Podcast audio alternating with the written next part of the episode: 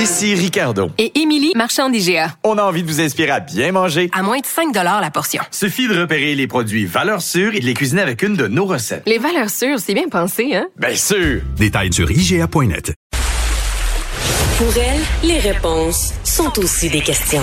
Vous, vous écoutez Caroline Saint-Hilaire. Oui, elle est journaliste et c'est notre chroniqueuse euh, Tendance et Société pour l'été. Euh, vous l'avez connue. Euh, elle avait publié un livre en 2018. Maman est partie chercher du lait. Et on va la retrouver, Maude Goyer. Bonjour, Maude. Bonjour, Caroline. Écoute, tu es en simili-vacances et tu as un sujet particulier pour nous aujourd'hui, Maude. Oui, j'ai un sujet, c'est comme un deux dans un que je vais te faire, Caroline. En fait, je voulais te parler. Je suis comme partie chercher du lait, mais avec ma fille. On fait une petite vacance à deux en ce moment.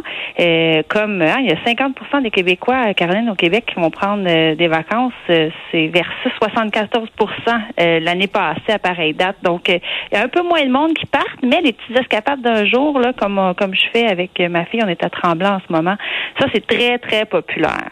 Et je voulais te parler de vacances parce que je voulais te parler aussi de ce que ça dit, puis qu'est-ce que ça montre à nos enfants.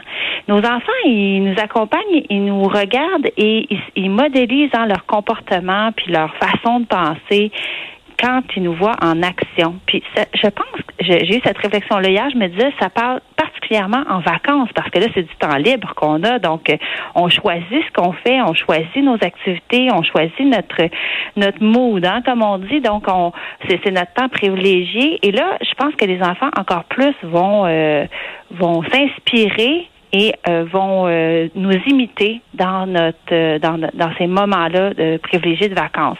Donc, je te donne un exemple, par exemple, sais, quand on fait des voyages en famille, bon, c'est sûr qu'en ces temps-ci, avec la COVID, on en fait beaucoup moins. Mais quand même, les voyages, que ce soit des petites escapades de 24 heures ou de quelques jours, à deux comme ça, maman-fille ou père-fils ou en famille, peu importe, ou en amoureux, mais ce que ça dit, dans le fond, c'est la curiosité, hein, l'ouverture vers les autres, la découverte. On part à l'aventure, on essaie des choses.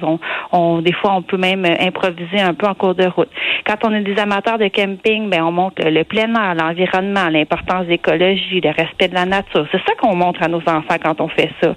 Euh, si on va au chalet ou si on reste euh, à la maison, ben ça peut être renouer avec la famille, avec les amis, donc l'importance des liens et aussi l'importance de, la lenteur des choses, de prendre le temps de faire les choses. Hein. Des fois, au chalet, je sais pas toi quand tu vas au chalet, mais tu on est plus relax, on va qu'on loue que ce soit notre chalet. Ce que je veux dire, c'est que le, rythme de vie change. Et euh, j'ai regardé aussi, on est allé euh, au, parc du Mont-Royal en fin de semaine, samedi, on est allé souper dans les milieux du parc. Mais ça aussi, c'est une vie de parc, une vie de famille. On peut choisir d'aller passer des moments-là. Puis là, ce qu'on dit à nos enfants, c'est apprécier la ville, tu sais, l'urbanité, le, mode, ce mode de vie-là, de se retrouver en famille, entre amis. Il y a plein de, il y a plein de gens qui font ça à tous les week-ends, qui se réunissent là, puis qui font des jeux dehors. J'ai regardé l'espèce de spike ball, la petite trampoline avec la balle. C'est archi populaire en ce moment. Euh, nous, on a joué au Mulkey, qui est un genre de jeu de quilles euh, suédois, super le fun en famille. Ça aussi, un mode de vie, puis ça dit quelque chose. Ça dit la communauté, on s'inspire dans cette communauté-là, on fait partie de ça et euh, et on, on, est ensemble là-dedans. Donc oui, on est tous des petits groupes. Il y a la COVID, on peut pas trop se mêler, mais on veut encore être en contact avec les gens. C'est important. Fait quand on fait ça comme parents, on montre aussi à nos enfants euh, que les espaces verts, on les valorise, on aime ça, on veut retourner dehors. Et là où je veux en venir, c'est que euh, quand je te dis que c'est un sujet, un sujet deux dans un, c'est que je trouve qu'on passe aussi certaines valeurs. Donc, euh, euh, des, des, des, des, bons comportements, des bonnes réactions, connaître ses limites. Hein, parce que plus on fait des activités ensemble, plus l'enfant apprend à se connaître. Et je vais te donner l'exemple hier de ce qui est arrivé à Tremblant. Avec moi et ma fille, on a fait une randonnée de 10 kilomètres quand même. On a descendu et il faisait très chaud. Hein? Je sais pas, en tout cas, ici, il faisait 27 avec le lumidex, ça c'était 39 quand même, c'était chaud. Et là, on a descendu et à un moment donné, on s'est perdu. Ma fille a trouvé ça difficile. On avait mal aux jambes. On a fait un bon 10 euh, km de, de, de, de, sentier, donc le parcours. Donc là, tu vois comment, comment tu vas réagir dans cette adversité-là, toi comme parent, puis ton enfant aussi. Donc là, elle, elle, se pose la question, c'est est-ce que je chiale, est-ce que je pleure, est-ce que j'abandonne, est-ce que je continue, mais je suis fière de moi, mais je suis contente. Et dans le fond, elle est en train d'apprendre apprendre à mieux se connaître. Et je vais faire un lien avec le sujet qu'on a eu la semaine passée ensemble, c'est-à-dire les relations toxiques, comment éviter de rentrer dans des relations toxiques, comment essayer de prévenir hein, nos enfants. Moi, je pense particulièrement à nos jeunes filles, qu'on veut pas qu'elles rentrent dans des relations où il va y avoir des rapports inégalitaires. Et je fais un lien parce que cette semaine, j'ai parlé avec une sexologue qui s'appelle Stéphanie Hull, super intéressante. C'est une sexologue, euh, Caroline, qui est spécialisée auprès des enfants et des adolescents. Et elle me disait que pour prévenir les, rapports inégalitaires et les relations toxiques. Les relations toxiques, là, c'est vraiment quand il y a un rapport inégalitaire entre les deux partenaires. Donc, elle me disait qu'il faut développer son amour propre.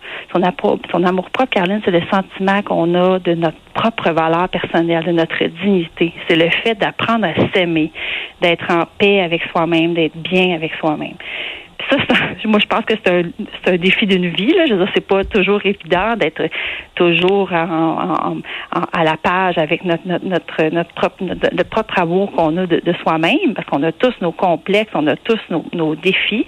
Mais euh, plus on apprend notre enfant à mieux se connaître et donc à développer euh, son, son justement, c'est ça, son amour propre, d'apprendre à s'aimer, plus elle va devenir indépendante affective.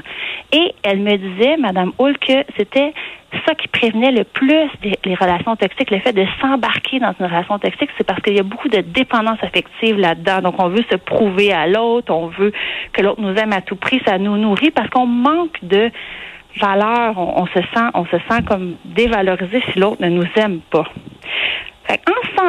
quand on fait des choses avec nos enfants, il faut aussi penser à qu'est-ce que j'ai envie de leur inculquer pour justement qu'elles développent, c'est ça le but, un amour propre assez fort qu'elles puissent s'affirmer après puis décider, faire les bons choix éclairés pour avoir des relations saines et harmonieuses. Ça, c'est le, c'est le but ultime. En tout cas, moi, comme mère d'une fille, je me dis, c'est ça que je veux.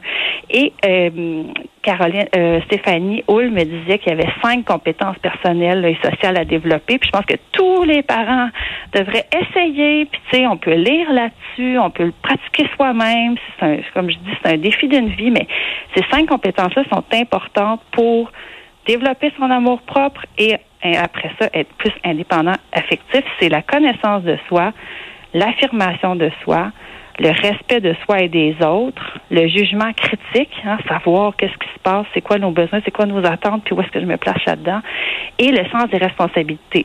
Puis là, je parle pas de des tâches, là, je parle pas des, tâches dans la maison, je parle, je parle de d'assumer, de, de prendre la responsabilité, de reconnaître son rôle dans différentes situations. Donc, avec ces cinq compétences-là, et le fait qu'on a des connaissances, évidemment, là, si on parle de consentement, c'est quoi un consentement, c'est quoi l'amour, comment je me sens, bon, ça c'est des connaissances, mais ça prend pas juste la connaissance. je repense à la maman qui m'avait fait son témoignage la semaine passée, qui me disait, je comprends pas, je suis dans le milieu de l'éducation, ça fait 25 ans, j'avais élevé ma fille en disant, tu sais, c'est quoi le consentement, mon corps c'est mon corps, je fais ce que je veux, tout ça, mais ça c'est une chose d'avoir les connaissances, mais il faut aussi que tu développes les compétences pour pouvoir appliquer ces connaissances-là. Donc, quand je regarde les manifestations qu'il y a eu en fin de semaine hier, en fait, à Montréal, hein, il y a eu euh, des centaines de participants, beaucoup de femmes qui sont allées euh, au front pour dénoncer la culture du viol, réclamer un meilleur système de justice. Je trouve ça super, ça donne la connaissance. Donc, si moi j'avais été à Montréal, je serais probablement allée avec ma fille, peut-être avec mes enfants, en fait. Et je serais allée voir pour dire, voici, voici des discours, voici ce qu'on pense, voici ce qui se passe en ce moment, c'est intéressant. Mais il y a ça, mais une petite marche à Mont-Tremblant pour descendre, pour développer la compétence. Tu t'affirmes, tu vis quelque chose, il est en train de se passer quelque chose. C'est tout aussi intéressant, tu comprends? C'est pas juste la connaissance, c'est de développer les, compétences. Puis ça, je pense, en fond, c'est la base de l'éducation aux relations interpersonnelles mais aussi à l'éducation, point. Tu sais, c'est ça, éduquer. C'est être le modèle. Puis je dis pas qu'on n'est jamais parfait, puis on, on est plein de paradoxes comme parents aussi, mais il faut aspirer à ça. Puis en vacances, c'est un bon moment. On prend pas de recul, on est moins occupé, on est on est plus en, présence de nos enfants. Bon, mais on peut en profiter pour euh, taper sur le clou des valeurs qu'on veut transmettre, puis, euh, puis donner l'exemple. Que c'est de ça que je voulais te parler. Fait que c'est un deux dans un, tu comprends? Ben, non, mais c'est très, écoute, c'est très intéressant. Mon cahier, il est plein de notes, euh, les cinq Oui, compétences. bon. Non, je trouve ça, non. C'est, euh, écoute, on devrait enseigner ça aux parents rapidement parce que euh, tu as raison, parce que souvent, on, on se sent obligé de d'enseigner à nos enfants. Puis moi, moi honnêtement, euh, Maude, souvent, j'ai l'impression qu'on est les pires pédagogues pour nos enfants, surtout à un certain âge où ils deviennent adolescents, euh, où on est le modèle à, à- pas à battre, là, mais on veut pas être comme nos parents quand on est adolescent. Euh, et, et le défi, c'est justement si, par exemple, on fait une activité, ben, sans donner l'impression qu'on enseigne quelque chose en, en disant je te bourre le crâne, on vit une expérience et l'enfant apprend par lui-même pratiquement. Et là, je trouve qu'on est sur une piste euh, intéressante plutôt que de dire bon, on s'assoit puis on va jaser d'agression sexuelle. Euh, là, je pense que tu sais, c'est comme c'est c'est inutile. En tout cas, chez certains enfants. Ça marchera pas. Tu sais, faire la morale à nos enfants, qu'ils Mm-hmm. soient. Bon, moi, ma fille a 10 ans, puis j'ai un garçon de 13 ans. Je vais essayer de faire la morale. là. C'est vraiment pas une bonne idée. En fait, c'est là qu'on les, on les énerve. Mais si on, par nos gestes, par nos propres réactions, par nos questions aussi, toi, toi qu'est-ce que tu en penses? Euh, on retourne la, la, la question, le- le- la réflexion de l'enfant à, à lui-même en le mettant en question. Des, fois, c'est juste la façon qu'on le formule. Ça fonctionne. Et Stéphanie la sexologue, vraiment intéressante, me disait aussi que euh, les ados, même quand ils se rebellent contre nous, l'influence qu'on a, les, les, les adultes significatifs, donc souvent les parents, est encore immense. Il faut pas oublier ça. Malgré tout ce qui peut se passer en milieu scolaire, l'influence des amis, tout ça, l'influence des parents, elle reste. Donc, n'oubliez, faut pas oublier ça, qu'on est toujours en train de planter quand même des petites affaires qui vont rester, qui vont ressortir. En tout cas, bravo d'avoir amené ta fille à Tremblant et descendre 10 km. C'est mon rêve de maman d'amener mes garçons. Ils sont venus une fois, ils sont plus jamais revenus. Ah moi, j'ai mal aux cuisses aujourd'hui, euh, Caroline, mais pas elle. Elle est prête, Ah. en fait, elle m'attend, là. Elle est prête à, à faire d'autres choses. Ah, ben écoute, bonne, es- bonne escalade. Merci beaucoup, Maude. Merci. À la semaine prochaine, Caroline. À la